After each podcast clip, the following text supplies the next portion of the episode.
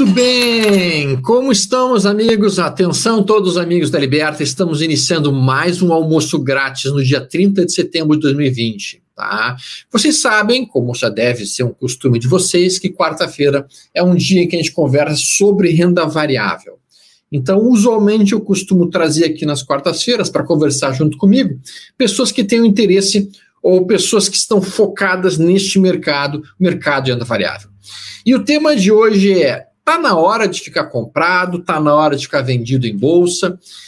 E para isso, logicamente, eu quis trazer o pessoal da Mold Capital, tá? Eles são basicamente, já vão trazer, já, já vamos entrando aqui o Romero e o Adriano Leite. Olá, pessoal, tudo bem? Como vocês estão? Opa, tudo jóia? Estamos bem aí. Obrigado pelo, pelo convite aí. E gostei do, do nome aí do espaço, né? Almoço grátis, né? Que é, que é tudo que não existe no mercado, né? Exatamente. Dizem que não tem almoço grátis no mercado, mas aqui tem sem dúvida alguma, tá, Adriano? Romero, vou te pedir um favor, cara. Explica para o pessoal tá, o que, que é a Mold Capital e depois vamos conversar um pouquinho como é que funciona a mentalidade de gestores de fundos e como é que eles estão enxergando o mercado nesse momento. Tá? Mas vamos conseguir dar uma, uma interpretação para os meus amigos que estão nos ouvindo em casa e que muitos deles estão operando o mercado agora como traders. O que, que é a Mold Capital? O que, que vocês fazem e como é que vocês veem o mercado? Tá bom, a Mold é uma gestora independente é, com foco em ações.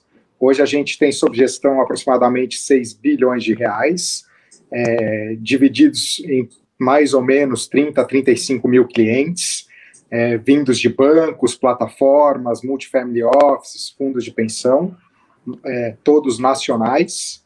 Nós temos esse patrimônio dividido em três produtos: um long only, que é um fundo que fica 100% comprado em ações, um equity hedge, que é um fundo de valor relativo, então ele tem posições compradas e posições vendidas, e um fundo long bias, que é um fundo que tem posições táticas compradas, posições vendidas, ele, ele está majoritariamente do tempo comprado entre 50% e 100% do fundo, é, e, e, se aproveita das duas estratégias da casa, que é o long only e o equity hedge, é né? meio que um, uma mistura dos dois, assim.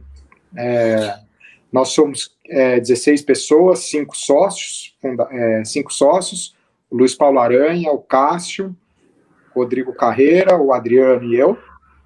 É, ficamos aqui em São Paulo. Basicamente é isso. É, a gente tem uma. Obviamente que a alocação em renda variável ela depende um pouco da proposta do fundo, né? Então, o fundo é, long only ele opera entre 70% comprado e 100% comprado, que é um fundo long only, é um FIA, e nesse fundo a gente está praticamente 100% comprado. A gente entende que a orientação do fundo e a orientação de investimentos é uma orientação de longo prazo. E o que, que a gente enxerga hoje são ações negociando é, em termos de múltiplo é, relativamente baratas em relação ao seu histórico, e principalmente o que a gente enxerga aí é, nesse momento de taxa de juros, né? Então você sempre tem que comparar, acho que os múltiplos de, em bolsa com, com a taxa de juros é, é, e as outras oportunidades de investimento que você tem livres de risco, digamos assim. Então a gente tem uma percepção de que a bolsa está tá barata. Obviamente que do ponto de vista tático, que é o que a gente faz mais no long bias e o que a gente faz também no equity hedge, é, entre posições, a gente pode ter percepções de que o momento não está muito propício ou está menos propício para estar comprado. Então, assim, olhando para o longo prazo, a gente é comprado em bolsa por conta dessa orientação. No curto prazo, a gente tem uma preocupação um pouco com esse ruído é, que a gente tem visto aí do ponto de vista é, da âncora fiscal, digamos assim, que é uma coisa que lastreia a taxa de juros de longo prazo é, e que é o que permite, digamos assim, a bolsa negociar nos patamares que a gente enxerga. Então, todo esse ruído em relação ao abandono do teto de gastos, a, a, a esses programas de benefícios, né, que ficam mudando de nome, é, uso do precatório agora, isso causa um certo ruído e, taticamente, a gente procura se aproveitar aí de um momento é, mais positivo ou menos positivo, ficando mais comprado ou menos comprados, ou com pares com uma característica mais bullish ou mais mais bearish, né? Por exemplo, no Equity Hedge a gente pode comprar é, ações é, ligadas à valorização do dólar de, de uma maneira tática que nos protege é, eventualmente de um de um estresse no mercado onde o dólar sobe, né? Um estresse cambial, então, sim. Isso, exatamente. Então tá. é o que a gente é o que a gente faz na Monte. A gente tem veículos, digamos assim, de investimento que são os fundos e cada um tem uma orientação é, é, de prazo para atender, digamos assim, é, essas dinâmicas do mercado. Agora, deixa eu ver se eu entendi bem. Deixa eu ver se eu entendi bem. Adriano, o que o, o, que o Romero está mais ou menos explicando para a gente é que vocês têm, então, um grupo de pessoas que são basicamente muitos economistas, muitos gestores, que vão definir uma estratégia geral. Se é, por exemplo, ficar comprado no longo prazo em ações, ou ficar comprado em dólar, ou ficar comprado num determinado tipo de investimento. E aí vocês vão, dentro desse, dessa estratégia desenhada, vocês vão ter uh, momentos táticos de estar mais comprado ou menos comprado, mais, uh, digamos, posicionado ou menos posicionado. Eu vi que vocês têm um fundo que fica comprado todo o tempo. Como é que esse fundo que fica comprado todo o tempo seleciona as ações? É através de análise fundamentalista, análise técnica, ou mistura uhum. dos dois? Como é que é feito isso? Não, boa pergunta. Deixa eu falar um pouco assim, o que, que é o nosso dia a dia, assim, né? É, é, é, onde a gente gasta tempo aqui, basicamente, aí essas é, 16 pessoas, né? O nosso dia a dia é ficar analisando as companhias.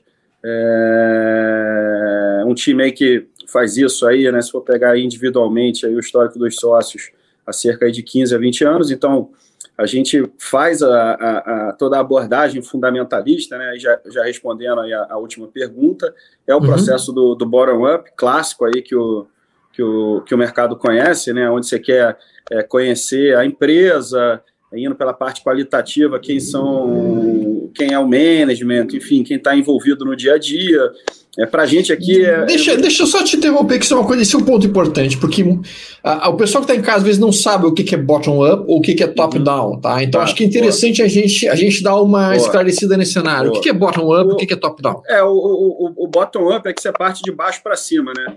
Fazendo aí a, a, a tradução pro, do, pro, do inglês para o português. Então, o que, que é isso? Eu estou mais preocupado em analisar a empresa individualmente para ver se ela está barata ou, ou tá cara. O top-down é o contrário, ou seja, eu, eu parto de cima e vou para baixo. Então eu, eu vou, geralmente eu vou, você tem aí uma certa inferência é, macroeconômica ou de cenário grande, e aí eu vou tentar entender quais são os setores é, beneficiados ou não, ou quais são as empresas diante desse cenário, e aí eu construo a, a minha carteira. Tá? Perfeito. A gente perfeito. aqui é, é, é bottom-up, embora a gente também é, busque entender em que parte do ciclo econômico a gente está. Quando a gente fala ciclo econômico, não é que a gente fica aqui é, gastando horas para saber se o dólar vai para 6, ou volta para 5, vai para 4, etc. e tal. A gente quer saber o seguinte: no, no, olhando o longo prazo, é, a gente acha que o, o, mercado ele é um mercado, vamos dizer assim, convidativo é, para ativos de risco. O que, que é isso? Geralmente é um ambiente onde você tem é, é, juros relativamente baixos, você tem uma economia, uma perspectiva é, é, é, de crescimento, e isso aí favorece a dinâmica das, das companhias.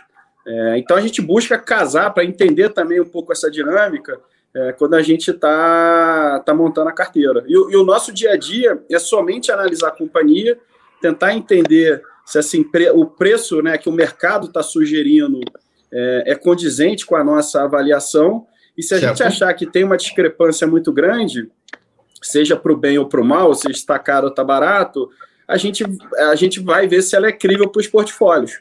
E aí, Entendi.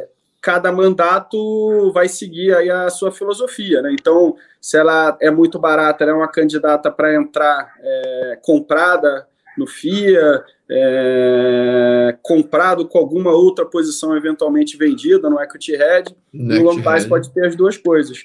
E, tá. e, e, ao mesmo tempo, se a empresa tá, tá cara, ela é um candidato para entrar nas carteiras onde a gente pode fazer o, o short, que é o que? Você ficar vendido. Agora, é, a, a, gente aqui, o grupo é, é composto grande parte por engenheiros. É, uhum. É, então, assim, a gente é muito preso à matemática da coisa, ou seja, Números, o que, que o mercado está oferecendo, o que, que a gente entende que vale. Tá. Romero, deixa Bom, eu te só, perguntar só uma coisa. Não, é, é, adicionar, porque é uma coisa que é importante que o Adriano falou, que assim, o mercado que, na verdade, ele está precificando as ações. E, e cabe a gente dizer se a gente é, é, comprador ou vendedor nesse preço, ou se a Entendi. gente é neutro, né? Sim. Então, é, obviamente que a gente tem a conta que o Adriano comentou, que é a conta de baixo para cima, que vai chegar e vai dar um, um, digamos assim, um output, né, um número final que é o lucro da companhia, etc. e tal. Só que isso está baseado em algumas premissas de crescimento, de dólar, de PIB, é, de inflação e por aí vai. E, e geralmente a gente percebe distorções é, no que está implícito no preço da ação, que é certo. o que a gente gosta de fazer. A gente gosta de buscar justamente essas possíveis distorções que a gente chama das assimetrias. É, e quando a gente enxerga uma grande assimetria, ou seja, a ação está muito barata ou a ação está muito cara, é quando a gente se sente confortável para entrar comprando, né, quando está muito barato, ou vendendo quando está muito caro. Ou seja, é, às vezes as pessoas para dar um exemplo, em 2017, eu me lembro que a gente entrou o ano de 2017 e todo mundo dizia que o país não ia crescer, não ia crescer, não ia crescer. E o preço das ações de varejo estavam precificando zero de crescimento. E a gente uhum. falou assim: olha, é um bom momento para comprar consumo. Então, aí Sim. foi uma decisão um pouco top-down.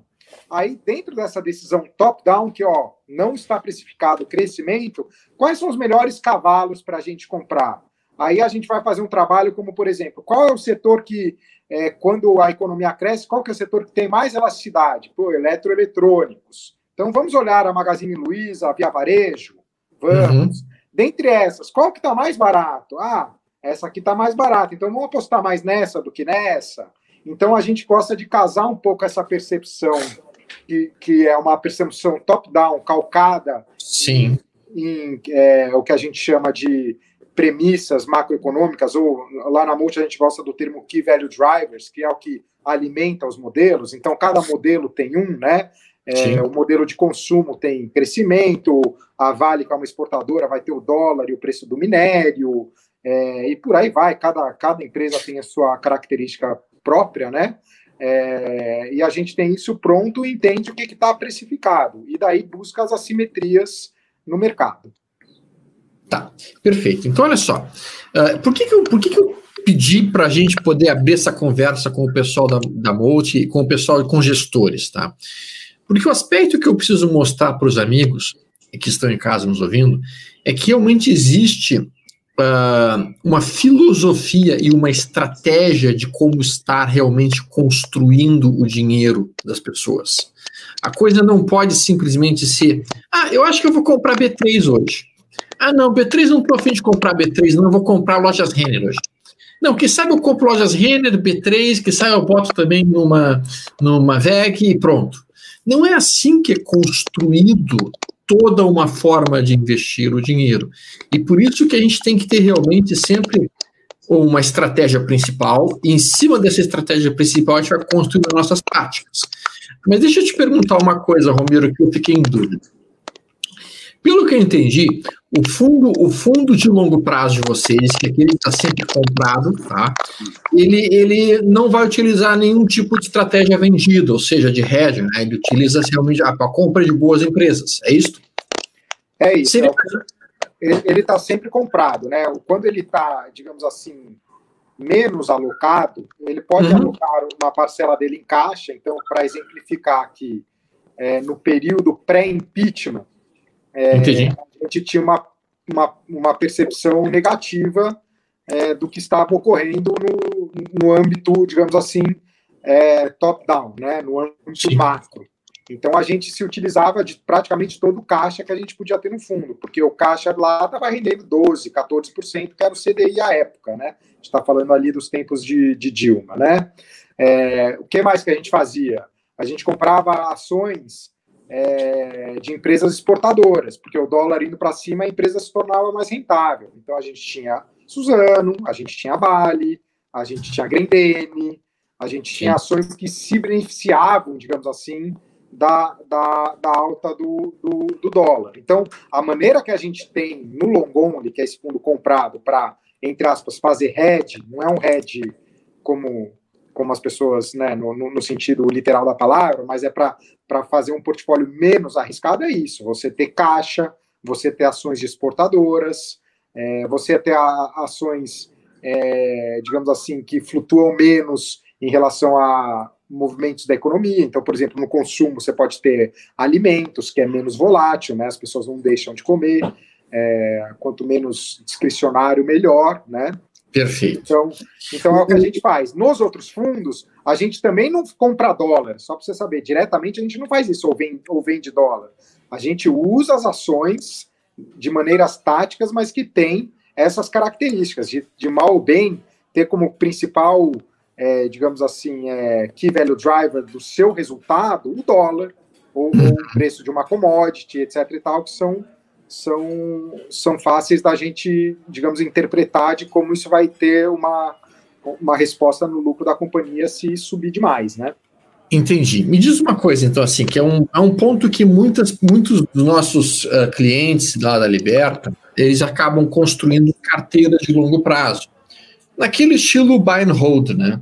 Então, muita gente comprou a ideia de que tem que fazer buy and hold e eles constroem suas próprias carteiras naturalmente nessas carteiras eles acabam não colocando stops muitas vezes e infelizmente nem sempre eles fazem uma perfeita seleção uh, das empresas que estão entrando dentro daquele grupo, né, que, que estão construindo.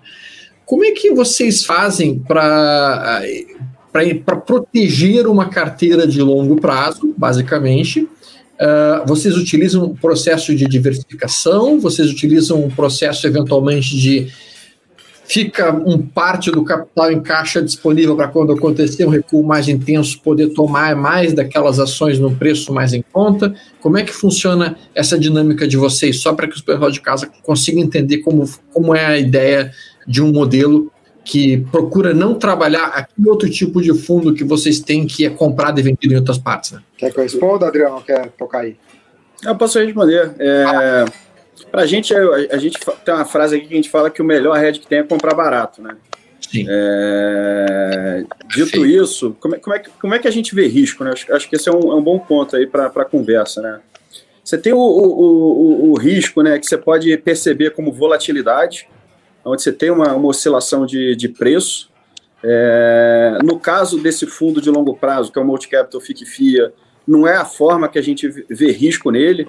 É, risco para a gente é, é você estar tá comprado é, grande e estar tá errado e você ter uma perda é, permanente de, de, capital por uma avaliação e um, um julgamento errado. É, para a gente, a, a, volatilidade faz parte, mas o que a gente busca fazer no final das contas é você diversificar, porque a gente sempre, quando está analisando uma ação, independente é, do fundo, a gente não analisa aqui Petrobras, é, ah, vou fazer um comitê de Petrobras pensando no equity hedge ou no FIA ou no longo prazo. A gente vai analisar a Petrobras olhando no longo prazo e, e tentar entender se a simetria é boa ou não. Se tá. vai entrar nos fundos é um, é um outro assunto. Aí entra a questão de, de mandato. Né? É, e aí a gente busca, no caso desse fundo do Capital FIC FIA, a gente busca diversificar, porque é, a gente não sabe, cada empresa, né, ela tem uma, cada ação ela tem uma dinâmica própria e a gente não controla o curto prazo do mercado.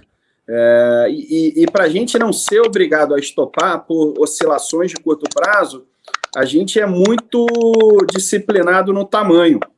Então, para a gente, o que tira muitas vezes um, um, gestor do campeonato não é você estar tá certo ou errado, é você estar tá com o tamanho errado. Às vezes você está com a tese certa, o tamanho errado, Sim. esse tamanho te consome um nível de oscilação no portfólio muito grande, Sim. que ou você se vê obrigado a estopar, ou o cliente estopa por você, que é resgatar. Então Sim. a gente diversifica para que a gente tenha o que a gente tem um termo em inglês que a gente usa que é o staying power, que na verdade é você ter a paciência necessária é, para o case amadurecer é, e aí você diversifica entre ações e entre temas que entram um pouco no que o, o Romero comentou. E liquidez, para a gente, também é um mantra, né? A gente gosta de ter porta de saída, porque Sim. a gente sabe que, que na vida de um gestor, errar faz parte do jogo. Exato. E, Exato. e reconhecer o erro e poder é, é, exercer esse erro é, na carteira é, é fundamental. Então, para a gente, a liquidez é uma, é uma métrica super relevante. E eu posso te dar, assim, vários exemplos, assim, por exemplo, mais recente, pegar um papel que é super falado aí por pessoa física, Oi. Hoje está comprado desde o começo do ano passado. É um case assim que a gente foi avaliando, e cada vez que a gente foi avaliando, a gente foi mais gostando. É, só que no ano passado a gente se, se sentia confortável em ter uma convicção que a gente chama de nível 1, que ia até 5%. Porque o case era bom, mas ainda dependia de uma série de, de, de coisas é, que tornavam o case mais complexo. Então, você dependia de uma aprovação é, do PL da Telecom, você dependia dela conseguir levantar um caixa para manter um capex mínimo, né, um nível de, de, de investimento é, que ela conseguiu fazer só na, na, na virada do ano. É, você ainda estava, ainda dependia ali de uma, de uma discussão entre os credores é, e o management sobre é, é, é, o, o, que, que ia ser conduzido. E a partir do começo do ano, que a gente achou que isso estava mais claro, a gente se sentiu confortável em ter uma convicção nível 2, que a gente achava que o, os riscos tinham sido bastante mitigados. Então, essa, essa questão do peso é super importante. A via varejo, né, que o, que o Romero aí conhece de cabo a rabo. Né? A gente tem esse papel aí há quase quatro anos, cinco, alguma coisa assim, e assim, dos mais diversos tamanhos que a gente já teve, porque conforme o, o mercado incorpora algumas é, teses nossas, é, vai chegando num, num, determinado preço e a simetria vai diminuindo, a gente vai di diminuindo o tamanho no portfólio. Então, nosso, os nossos portfólios aqui eles são bastante vivos nesse sentido da gente é, buscar entender os riscos, quanto que a gente acha que a empresa vale e quanto que o mercado está oferecendo. Tá, olha só, tem duas perguntas que eu preciso colocar para vocês, e daí a gente pode já uh, ampliar a visão que as pessoas têm de como funcionam as coisas. Primeira pergunta, o Rubens Pérez está perguntando o seguinte: quais canais vocês usam para acompanhar, uh, claro, balanços? Né? Quais canais vocês usam para olhar os balanços? Quais seriam outros oficiais? Como é que funciona o qual, qual é o canal que vocês olham para olhar os balanços das diferentes empresas no aspecto de fundamentos? Essa é uma primeira pergunta. E a segunda pergunta já é minha, tá? Que é a seguinte, uh, Romero. Como é que funciona assim? Vocês decidem que um papel vai entrar na carteira de vocês.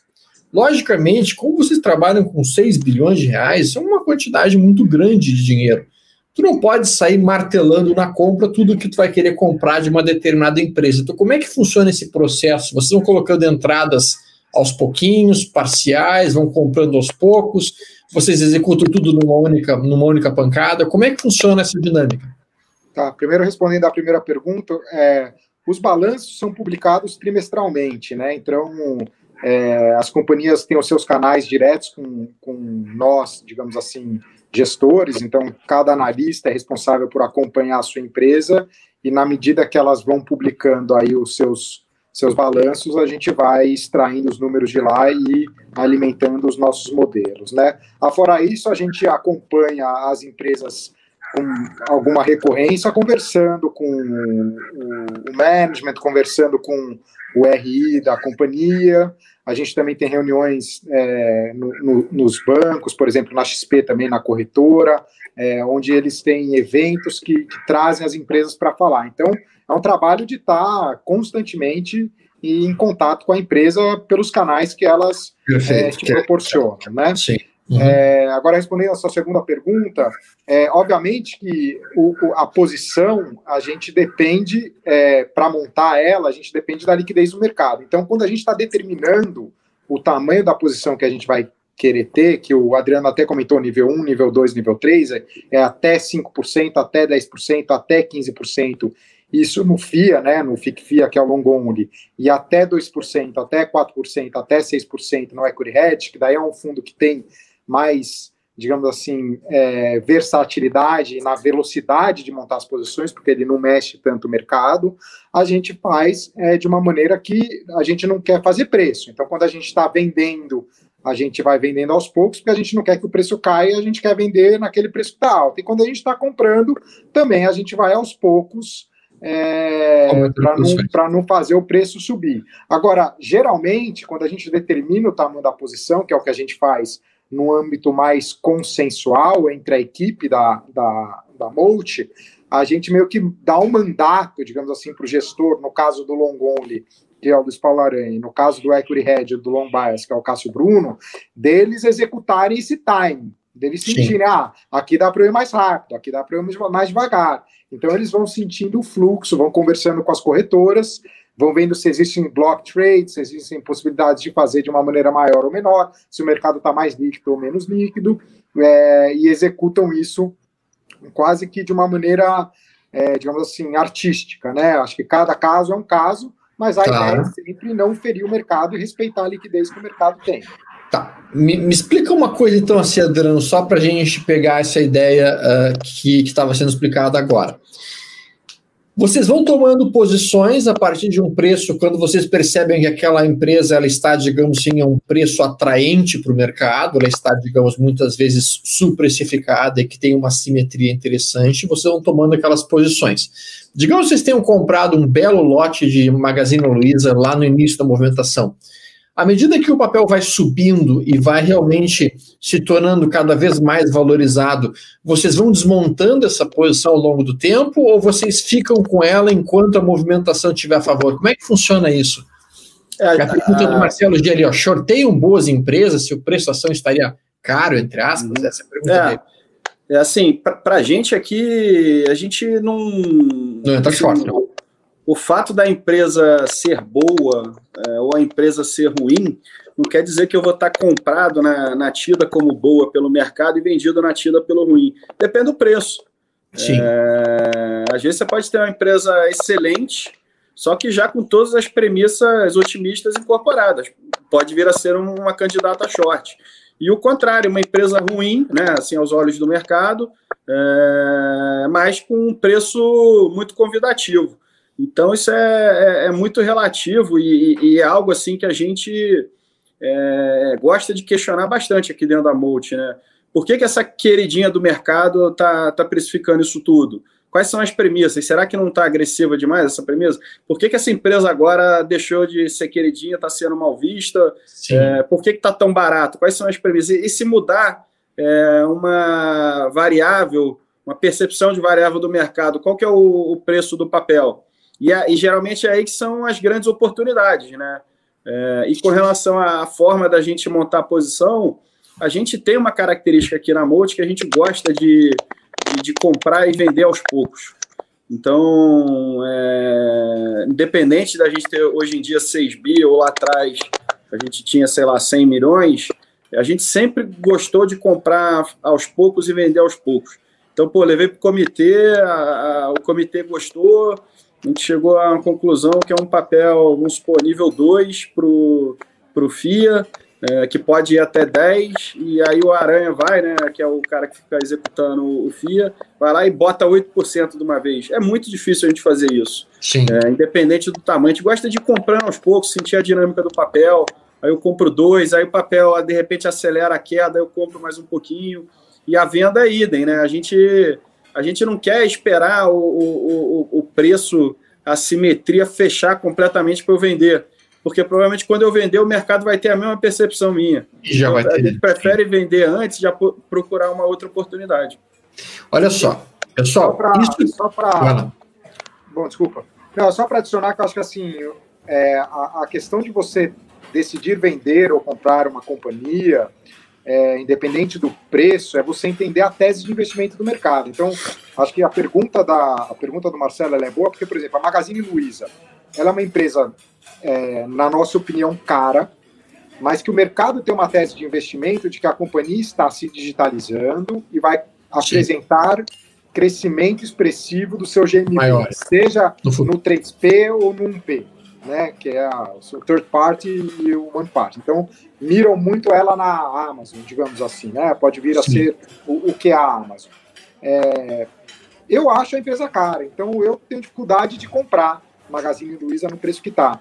Agora, o short, ele pode ser muito penoso você shortear uma Magazine Luiza, porque as pessoas que estão comprando só vão vender Magazine Luiza e você só estaria ganhando dinheiro quando elas se decepcionarem com a tese de investimentos. Exato. E a tese, e a tese de investimentos me parece incrível. Eu, eu acredito que a companhia vai continuar crescendo o GMV dela, num. P no 3P.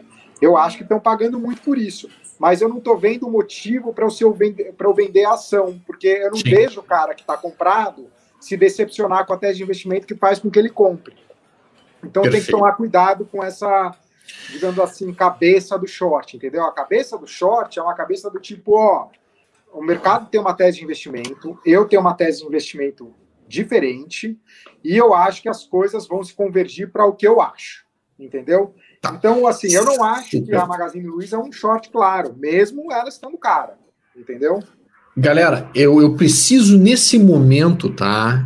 Eu queria pontuar três coisas fundamentais que foram faladas pelo Romero e pelo Adriano para vocês entenderem como funciona a dinâmica da coisa. Olha que interessante. Primeiro ponto que nós podemos imediatamente capturar. Veja o que eles falaram em níveis de concentração do dinheiro em determinadas empresas. Ou seja, de maneira alguma o cara pega 50% do fundo e coloca numa única empresa eles vão ter níveis de, vão lá, 1%, 3%, 5%, 10%. Ou seja, eu vejo que é um erro muito frequente que as pessoas às vezes cometem, pegam todo o dinheiro que tem na vida e botam o IBR3. Cara, isso é uma coisa completamente sem sentido, isso é uma coisa que não tem absolutamente nenhum nexo e nem, nem nenhuma possibilidade. O cara pega e bota ali achando que vai ser a próxima Emiglu, a próxima Magazine Luiza. Então, vejam que existe uma responsabilidade muito grande no sentido de uh, não colocar tudo em uma única empresa. O segundo aspecto que eu achei extremamente interessante do que a gente estava conversando aqui agora, não entrar tudo numa única vez e não sair tudo numa única vez. Ou seja, entradas parciais, realizações parciais. Isso também faz muito sentido, e especialmente para quem está mirando num prazo mais longo, que não vai tentar acertar o fundo não vai tentar acertar o topo de um mercado, porque isso realmente é algo praticamente impossível. Se tu conseguir fazer isso, vai ser uma vez na vida e olha lá. E o outro ponto principal que foi colocado pelo Romero agora é que, assim, a gente demora muito tempo para perceber isso.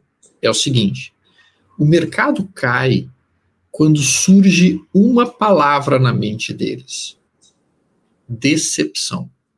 Ou seja, quando o mercado se decepciona com o que ele estava esperando, aí acontece as quedas. E aí é o momento de entrar nos shorts, como a gente estava conversando agora há pouco. Então a gente conseguiu estar tá capturando conceitos muito importantes aqui do pessoal da Mold Capital. Eu quero agradecer muito a presença deles aqui. Lembrando para vocês o seguinte, tá, pessoal? Se vocês quiserem conversar um pouquinho mais sobre como funcionam essas diferenças dos fundos que eles têm ali, do, do long comprado, do, do, daquele que é redeado, como é que funciona o nome desse redeado, Romero? Perdão, esqueci o nome. O que tem o equity. Equity hedge. Equity Hedge. Então, se vocês quiserem conversar sobre esses diferentes fundos, tem o pessoal dos assessores da Liberta, vocês podem estar ali no link, já conversar direto com eles para buscar mais informações de como é que funciona um FIA, como é que funciona um long bias, como é que funciona este mais redeado. Vamos continuar conversando sobre isso, respondendo algumas dúvidas que estão entrando aqui para a gente? Olha só, Bento, Bento Santana, uma vez comprado, volume moderado, porém a expectativa do papel mudou, vocês estopam ou esperam a oportunidade de sair no empate ou um game menor que o previsto? Qual que é a conduta que vocês têm? Pergunta do Bento Santana. Não, acho que a gente, a gente tem a gente, o que a gente faz é o seguinte, a gente tem uma tese de investimento quando a gente compra. Se certo. a gente, se por algum motivo é, alguma coisa deu errado do ponto de vista micro ou macro, que vai fazer com que essa tese de investimento é, não convirja para o que a gente, num primeiro momento, determinou quando a gente tomou a decisão de compra, a gente estopa. Agora, a gente não estopa por preço de ação. Isso a Sim. gente não faz. É porque é uma decepção do que você estava esperando que acontecesse. Isso, o preço de ação, a volatilidade, foi um pouco que o Adriano explicou. A gente vai a gente vai desenhar o portfólio, desenhar o fundo de tal maneira que a gente aguente os solavancos é, das volatilidades dos preços de ação. Então, ações mais voláteis, por exemplo, Oi, Gol, Uzi Minas, provavelmente não vão caber dentro do nosso portfólio no nível 3, que é lá com 15%, porque a volatilidade é muito grande, a gente perde o que o Adriano lá comentou, que é o stay power. Então, uhum. por preço de ação, não causa stop para gente né? Perfeito. É, principalmente Perfeito. no long only. No equity hedge a gente tem outras regras que são porque lá a gente está obviamente o nosso o nosso benchmark, digamos assim, é o CBI. Então a tá. gente tem a gente tem lá, lá a gente trabalha com, com o nível de vol também, né? A gente tem uma é. vol que a gente busca ali ser próxima de 5 ao ano, né? diferente do FIA, onde a vol não é um, um pré-requisito. Perfeito. Tá, me diz uma coisa assim, Adriano, pergunta ali do Rogério, Rogério Vaza, pergunta muito boa dele, tá? E depois, e, e vou, vou botar essas duas perguntas juntos, do Rogério VAR e do farmacêutico investidor. O cenário atual não está muito similar após crise de 2008, em que caiu forte, depois subiu, aumentou os gastos, veio um certo populismo e acabou em cinco anos de uma queda lenta qual seria a interpretação de vocês para isso? E daí, logo em seguida, veio a pergunta do farmacêutico investidor, que diz o seguinte: as boas empresas elas vão continuar lucrando. Essa seria a tese. Como é que vocês leem essas coisas? Vocês têm, uma, vocês têm uma, uma, um cenário de prazo mais longo, macroeconômico, ou não? Bom, vamos lá. É, 2008 é, acho que é, é um cenário bem diferente assim do atual, né? Então você teve lá uma, uma crise é, global que começou no mundo financeiro, né, e depois ela foi para a economia, diferente dessa, né, é, que foi uma, uma crise que pegou a, a economia em cheio e, e reverberou para o mercado financeiro. É, e você tinha na época ali uma China que estava acelerando ali o, o crescimento com uma demanda ali absurda de, de, de commodities, né? E o Brasil ali foi um grande beneficiado. Então você teve ali um, um, uma queda grande, é, e aí depois você teve ali 2009, mais um, uns dois anos ali que a gente conseguiu é, surfar bem aqui a, esse, esse crescimento da, da China. É, o cenário atual, é, se for fazer uma, uma comparação assim, né, que a gente, até o Cássio fala assim, a gente vê essa, essa pandemia como uma, vamos colocar assim, uma grande crise dos caminhoneiros. Sim. Então, o que foi a crise dos caminhoneiros? Né? De repente, a artéria lá ficou estrangulada, é, a economia parou completamente durante três semanas, um mês, eu não, não lembro exatamente quanto durou.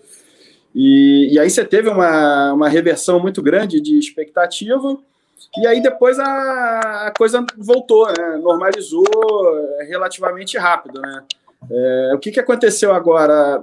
Você estava ali com uma vida normal na sociedade, mercado financeiro lá fora e aqui com, com expectativas é, é, positivas, e de repente veio a pandemia, caiu a ficha de que o lockdown da China ia ser no mundo, a, a famosa expectativa aí, como você colocou, foi frustrada, você teve uma decepção grande, todo mundo posicionado por um lado, quando viu teve que dar um cavalo de pau e se posicionar o outro lado. Sim. É, e, e, aí, enfim, a economia desabou, o mercado financeiro é, desabou também. E, e, aí você teve um, um, um, volume colossal de injeção de, de liquidez, Sim. que fez com que primeiro o, o mercado financeiro se recuperasse e, e, depois a gente começou a ver a resposta na economia, né? Começou a ver que a situação não era tão ruim assim e, e se acaba que assim é, o mundo de ações no mundo é, ele está positivo se for pegar aí o, o S&P, o, o Nasdaq e tudo mais. É, acho que muito fruto disso, né? Acho que a liquidez ajudou e o mercado viu que a coisa não ia ser tão preta assim como, como se esperava lá atrás. É, aí aqui você tem um capítulo à parte no Brasil, que a gente não tem espaço fiscal é, é, para fazer nenhum, nenhuma graça, né, vamos colocar assim. Uhum. É, a gente teve que injetar ali 700, 800 bi a mais de, de gasto, é, justo, né, uma questão até humanitária.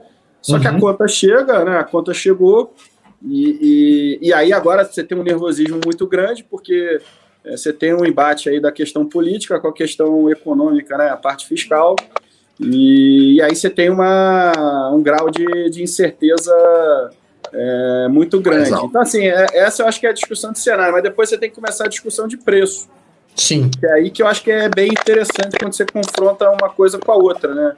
Você vê eu falando aqui a parte de cenário, você vai ser induzido a, a provavelmente reduzir risco ou vender.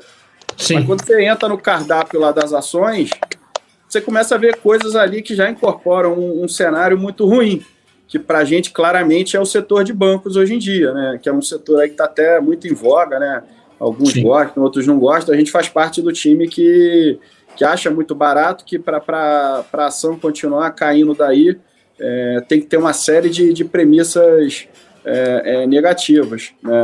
Então, assim, você tem um cenário difícil aí de, de curto prazo, só que a gente acha que o nível de preço para muitas coisas hoje em dia são, são atraentes.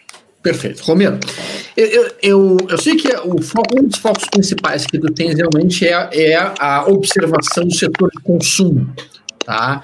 E a gente sabe que o setor de consumo talvez seja, pelo menos aqui no Brasil, a mola mestra da nossa economia, né? Consumos mais altos ou consumos mais baixos indicam a saúde uh, ou até mesmo a fragilidade da economia no momento. Como é que está o setor de consumo hoje, no momento no Brasil? Ele está se recuperando, não está se recuperando? Existe uma sazonalidade mais clássica nesse setor? As empresas do setor tendem a se beneficiar de um segundo semestre ou não tendem? Uh, vocês percebem alguma coisa nessa situação específica? Não, e aí já pode aproveitar. Porque já aproveita e responde a pergunta do Fernando Encote. Afinal, é hora de operar comprado ou vendido? Essa é a pergunta que ele estava me perguntando. Né? Não, o que a gente percebeu primeiro, né, que teve, tiveram setores que passaram mais incólumes aí durante o, a, a, crise do Covid, digamos assim, né, que foram, Sim. obviamente, a, as farmácias e, e os supermercados, é, e, e, dentro da, da, da, da bolsa aqui, as lojas americanas também, porque ela vende itens essenciais e ficou aberta, digamos assim, a maioria das lojas, né? Então, é, essas companhias, elas, obviamente, sofreram é, um, um, quase que um benefício por, pelo, pelo corona, porque as pessoas só podiam comprar lá e, associado a isso, veio também o Corona Voucher, né, que também Sim. permitiu com que muitas pessoas tivessem a possibilidade de, de, de consumir.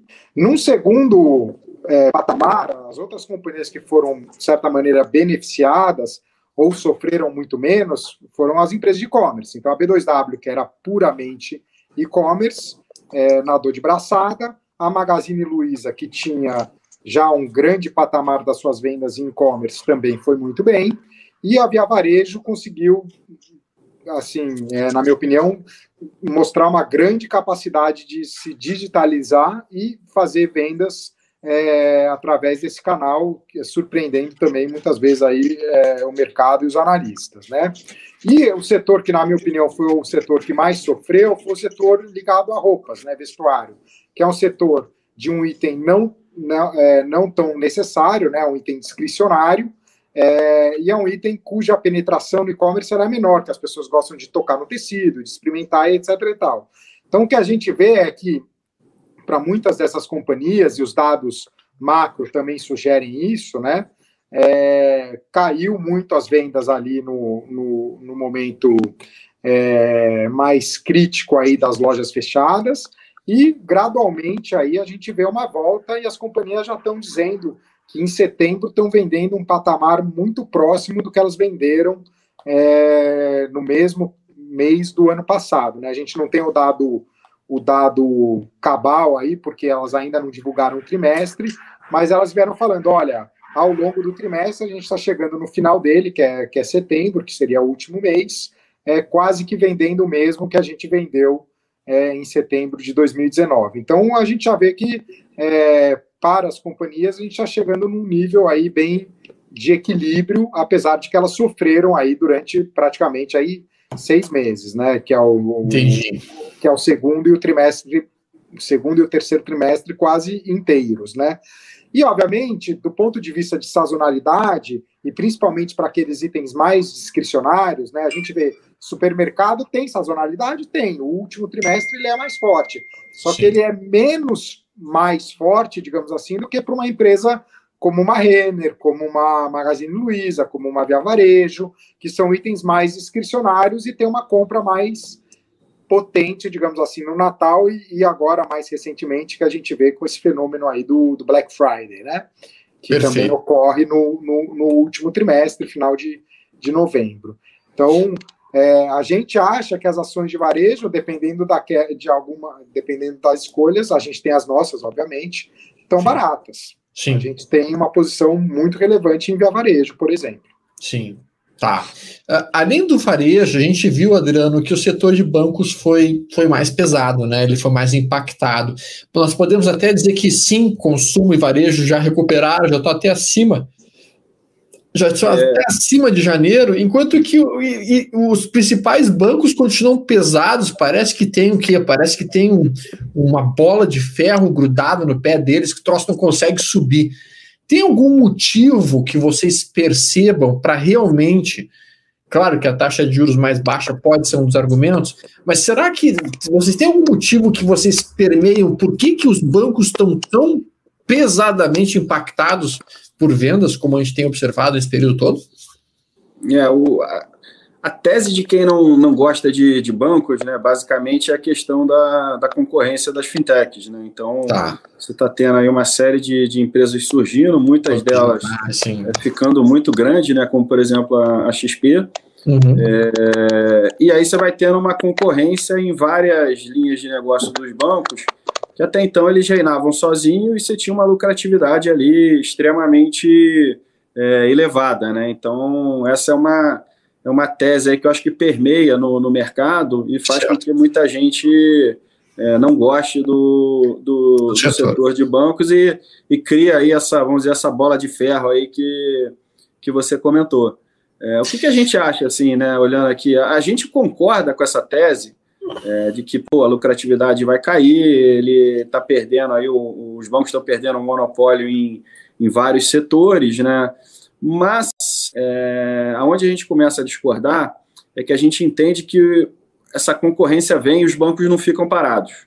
Né? Então você começa a ver, por exemplo, aí os bancos abrindo as plataformas, é, você começa a ver os bancos cortando custos, é, você começa a ver queda de custo nominal, que, que é aumento de eficiência, é, os bancos fechando as agências. Então, assim, é, é, você tem todo um investimento aí é, colossal né, em, em, em, tecnologia, enfim, digitalização e uma série de coisas. E isso a gente acha que não está refletido no, no preço do no preço nos preços do banco. E, e, um outro ponto, né, é que aí é onde a gente acha que, que mais coloca confronta aí vamos dizer assim é, é essa essa questão do, do preço é porque numa economia onde você tem uma, uma recuperação você precisa dar crédito. Sim. Quem dá crédito em escala aqui no, no Brasil é são os grandes bancos. Não tem nenhuma fintech que consiga ter um, um balanço hoje em dia de 200, 300 é, 400 bi de, de crédito. E aí você junta tudo isso, vê o preço dos bancos, a gente acha, na nossa visão, é, extremamente convidativo e com um downside muito limitado. Perfeito. É só uma, só uma questão para adicionar, né, que no curto prazo a gente ainda viu um, uma, um certo problema maior na, na questão das provisões e inadimplência, justamente por conta da crise. Sim. Né? E, e, todos os bancos provisionaram, né? E a gente acha que, como a, como a questão da, da economia está voltando e etc e tal, que existe uma chance de reversão dessa provisão que daria aí um lucro maior do que, do que se espera, né? Então, obviamente, então. tem essa visão de longo prazo que a gente entende que ela é, é, é, o problema é menor do que, do que se parece, né, o de competitividade por conta dos bancos investirem e serem digitais também, né, a gente, a gente até na Monte, a gente, essa semana a gente estava discutindo a digitalização dos bancos e quantas contas digitais ele já tem, quantas pessoas já não vão à agência e etc ah, e tal, e o número é muito importante é, para todos eles, né, pro, Itaú, Santander, até o Banco do Brasil nos surpreendeu a quantidade de, de contas digitais que ele já tem. Sim. É, e é uma questão mais de curto prazo, que é a questão de inadimplência. É, tem um, tem um, um, uma brincadeira lá que o Silvio Santos fazia, né? Que até a gente faz aqui na Mote, né? Que é você troca uma geladeira por um abacaxi, a pessoa respondia lá sim. Sim, não, não isso. E quando você começa a ver os preços na, na listados na bolsa, né? Você vê um Itaú. Quanto vale Itaú, Ramirão? 200 e, 200 e poucos 200, mil? Né? 200 e poucos. 200. 200 e poucos. Aí você tem uma Magazine Luiza que vale 130, 150. né? Alguma coisa assim. 150, acho que é, tá. A Magazine Luiza mal dá lucro. O Itaú dá lucro, sei lá, de 15, Sim. 20 bi. É, é. Então, assim, para começa a ficar uma coisa assim que você fala, pô, você troca quando a gente olha Itaú, você praticamente isso, né? Você é. troca não sei o que, sabe? Começa a ficar muito discrepante assim, e, e, e aí para justificar né, um pouco o, o, preço dos bancos na nossa visão, você tem que assim botar um, um pacote muito ruim de, de, de coisas aí que a gente acha que não, não perpetua. Bom, olha só, o Rubens Soriano coloca uma pergunta muito boa. E, e antes, antes de a gente responder a pergunta dele, eu queria colocar um outro ponto para chamar a atenção. Uma coisa que eu tenho percebido nesses 20 anos que eu estou no mercado é o seguinte: cada crise produz uma mudança de liderança no mercado. Tá, a gente teve uma boa época que a grande líder da Bolsa Brasileira era a Paranapanema, ela literalmente chegou a ter mais de 27% das ações negociadas, do volume negociado era Paranapanema por dia na Bolsa. Depois da Paranapanema virou a Telemar, então houve uma época em que a principal empresa da Bolsa era a Telemar, existia a Telegang, e depois da Telemar migrou o volume para Petro e Vale, e durante muito tempo Petro e Vale eram as, os grandes carros-chefes da Bolsa, e logo após a crise de 2008, as coisas mudaram para o setor financeiro, Itaú, Bradesco, Banco do Brasil, essas passaram a ser mais pesadas. A Petra Vale conseguiu manter um certo poder. Agora, com esse movimento da pandemia, seria o caso de nós estarmos presenciando uma mudança do carro-chefe que lidera o Ibovespa, deixando de ser o setor financeiro e passando a ser um setor de consumo, varejo e coisas nesse cenário, onde os principais empresas do setor do, do, da própria Bovespa não seriam mais Petro, não ser mais Petro, Vale e Itaú, mas passariam a ser setores do setor consumo? Será que a gente poderia estar vendo isso, Romero? E daí a segunda pergunta é a do a, do, a pergunta feita pelo, pelo Rubens Soriano. É o momento atual para oportunidade para montar uma carteira com foco em boas pagadoras de dividendos, lembrando que os bancos costumeiramente pagam bons dividendos. Qual que é a sua opinião sobre isso? Tu poderia dar uma, uma certa conversada sobre esse ponto específico para a gente, Marcelo? Não, eu acho que assim, a gente já está vendo um pouco da, da menor participação do setor financeiro, né? Uma coisa que vai ocorrendo de maneira gradual na medida que vão revendo aí as posições, etc. e tal.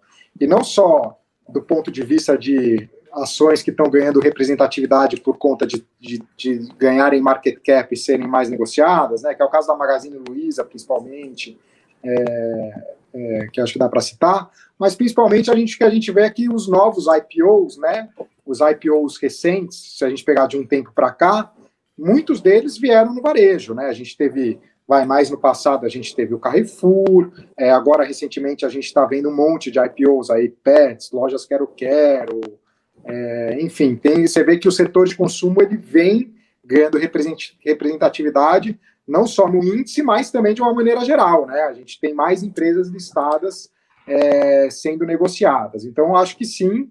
É, não sei se de fato eles vão desbancar os bancos é, no curto prazo, mas acho que é um processo de ter uma representatividade um pouco maior do consumo, é, não só na bolsa de valores, e daí, obviamente, um reflexo no índice. Né? Sobre montar é, uma empresa de uma, uma, carteira de dividendos, é, a gente tem uma cabeça na, na Molt, é, que a gente não comentou muito aqui, mas o Adriano falou um pouco ano passado, é, que é uma, uma cabeça de ter, de ter um portfólio um pouco mais é, um giro mais rápido, né? Sempre buscando assimetrias. A gente um pouco foge daquela tese de investimento do buy and hold. A gente acha que uma empresa, quando está bem precificada, a gente deveria ter uma, uma, uma, uma participação menor, uma posição menor nela. E, obviamente, a gente vai ver hoje empresas que são boas pagadoras de dividendo que, que merecem posições nos fundos. A gente, a, a gente até elencou aqui os bancos, a gente tem hoje posição praticamente em todos os bancos, né? Bradesco, Itaú, Santander e Banco do Brasil é, e que são bons pagadores de dividendos. Tem outras empresas que são boas pagadoras de dividendos que eventualmente hoje não estão na nossa carteira. Então, eu acho que a gente não, não tem assim uma, uma, uma, clareza muito clara assim sobre a tese de ter ou não ter bons pagadores de dividendos. É uma coisa que a gente olha no âmbito da análise fundamentalista. Se a empresa é bom pagador, me dá um colchão, me dá, me dá aqui um certo conforto, mas não é, digamos assim, um tema central das nossas discussões, né? É, outro ponto que eu acho que o Adriano comentou, que a gente gosta de diversificar, obviamente, nas empresas e não ter uma alocação muito, muito central em algum papel específico, mas acho que vale a gente comentar que a gente não gosta de ter muito num tema específico. Então, por exemplo, eu estou lá com uma carteira de 100% no consumo, né? Eu tenho lá 5% em Magazine Luiza, 10% em Renner, 15% em Via Varejo, 12% na Marisa, e tenho lá só consumo, só estou dando um exemplo esdrúxulo aqui. Eu, Sim. no final das contas, estou comprando aqui o mesmo tema, que é o de crescimento Sim. de PIB. Né? Se, o, se tiver uma grande decepção do PIB, não vai ter empresa no varejo que sustente o seu preço. Então, Sim. o que a gente gosta de também se preocupar é com a diversificação, não só no âmbito micro né, do portfólio, que é a empresa em si, mas também de, de diversificar em temas. Né? Eu não quero ter estar tá concentrado sempre no mesmo tema. Vão ter Perfeito. momentos que eu vou estar tá propositalmente mais concentrado em um ou outro, mas eu sempre vou buscar uma diversificação. Perfeito. Eu acho que a gente, a gente consegue, com isso, ter uma excelente ideia de como funciona toda a dinâmica que está por trás da construção de uma carteira, seja de um fundo de longo prazo, né, de long, ou seja, de um equity, né? Ficou bastante interessante a nossa conversa aqui. E tem uma pergunta que está entrando agora do Marcelo, que eu acho que é uma pergunta muito boa. Vocês acreditam que essa possibilidade de estarmos perante um super ciclo de commodities, como alguns estão prevendo, que talvez seja um super ciclo até mesmo maior do que aquele que a gente presenciou no período de 2002 até 2007? Vocês têm essa impressão ou não? Quer que eu fale, Romero? Não, eu acho que posso responder aqui. A, a, gente, a gente até fez um, desculpa usar o seu programa para falar isso, mas a gente fez um podcast recentemente que o Cássio Aranha trabalha um pouco esse tema. Então, sugiro aí do, do Marcelo procurar o nosso último podcast, né, Adriano? Foi o último, né?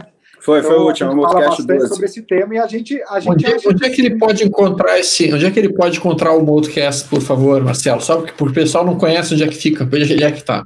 No, no nosso site, tá. É, que é molt.com.br, tem uma seção lá que você vai encontrar lá to, todos os, os Multicasts que a gente gravou, no caso são 12, né? Super. E nesse último aí que é, tem, que é, o, que é o, número 12, que tem esse, esse debate aí que o Romero está comentando. Então, então, acho que assim, só porque a gente não vai conseguir explorar bastante aqui, mas a gente acha que a gente está vivendo um ambiente que eventualmente se, é, possa vir a ser mais inflacionário. E no tá. ambiente tá. mais inflacionário, e isso eu estou falando a nível mundo, né, não só Brasil, é, commodities é, é, uma boa proteção. Então a gente acha que sim, é, que a gente, eu não, eu não, vou dizer assim um super ciclo, mas a gente acha que está diante de um momento é, onde ter commodities é, vale a pena. Pode fazer sentido. Sim. Perfeito. Eu acho que assim, de fato, tá? E aí nós temos que lembrar, e aí respondendo, então, talvez isso seja a resposta principal sobre a questão de estar comprado ou não estar comprado nesse momento. Né? A gente entende que algumas, algumas formas de investimento podem fazer sentido nesse momento estar comprados, por exemplo, commodities, por exemplo, uh, varejo, por exemplo, talvez até mesmo banco. Né? Uh, tem alguma, alguma área do, do, setor financeiro no momento que vocês poderiam dizer que, cara, essa é uma área que eu, se eu tivesse que ter alguma posição seria mais vendido? Tem alguma área que vocês não estão acreditando ou que vocês acham que possa produzir aquela decepção que a gente comentou agora há pouco? Olha, sinceramente, não tem uma, uma área específica, né, que a gente que a gente esteja enxergando aí um short muito claro. É, a gente até vem comentando que a gente acha que a bolsa está em níveis é, mais de compra do que de venda, e isso dificulta a gente shortear ações, né? É, Perfeito. Então, então, assim, os shorts estão bem pulverizados, a gente não tem nenhum, nenhum uma, sendo bem honesto, assim, uma grande convicção de short, short no momento. Eu posso só complementar com um, um comentário aqui. É, é, o, muitas vezes você é, quando você tem um, long, um fundo long and short, né, que você opera comprado e vendido, né, uma ponta comprada e outra vendida, não necessariamente porque a gente está vendido quer dizer que a gente é pessimista com a ação. Certo. Às vezes, é, e é grande parte das vezes, na verdade, é porque a gente acha que tem uma outra ação que vai performar melhor do que a ação que a gente está vendido.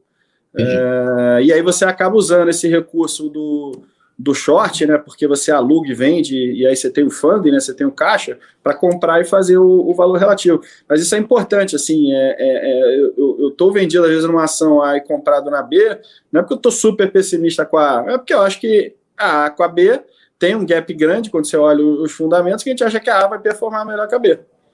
Fantástico. Maravilha. Pessoal, 13 horas. Nossa, passou uma hora voando, foi muito rápido. foi muito, muito rápido. Bom, eu quero agradecer muitíssimo a presença do Adriano Leite e do Marcelo Romero, ambos da Mold Capital. Vale muito a pena vocês conhecerem o site da Mold aí darem uma olhada nesses Moldcasts que encontram-se lá no site. Acho que a gente consegue realmente uma grande quantidade de conhecimento, de conteúdo.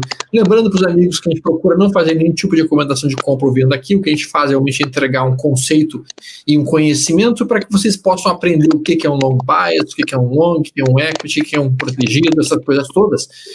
E se vocês tiverem mais alguma dúvida, tem os assessores da Liberta ali que vocês podem entrar em contato imediatamente, que eles poderão ajudar vocês também tudo sobre o que vocês precisarem a respeito de investimentos. E, novamente, a gente conseguiu pegar coisas muito boas aí. Por exemplo, o conceito de diversificação, não, não compor tudo numa única carteira, o conceito de não entrar tudo numa única pancada, nem sair tudo numa única pancada, o conceito de olhar o que, que é o conjunto da macroeconomia, mas também olhar um pouco a empresa em si, fazer um bottom-up, como estava sendo dito. Eu acho que a gente conseguiu agregar uma série fantástica de conhecimento para todos os amigos. Espero que vocês tenham curtido. E se vocês curtiram, não se esqueçam, não se esqueçam de compartilhar com os amigos de vocês. Este nosso vídeo vai ser transformado também num podcast para vocês poderem ouvir também indo para casa, no carro, essas coisas todas. Agradeço muito a presença de todos. Que vocês tenham uma excelente semana. Muito obrigado novamente. Marcelo, Adriano, palavra pessoal. O, bom, queria agradecer o. Vai, vai, pode falar, não. não, eu vou rapidinho aqui. Só agradecer é, o convite, parabéns pela iniciativa. Acho que foi, foi excelente aí o bate-papo, bastante esclarecedor. E, e, e, parabéns, a gente está à disposição aí para novas conversas. Ah, muito obrigado, foi um prazer aí estar com você e, e, dividir um pouco do que a gente faz ali na Mold com todos vocês que estão nos ouvindo. E obrigado. Forte abraço, até mais, tudo de bom, que vocês tenham uma ótima semana. Um abração, pessoal, tchau, tchau.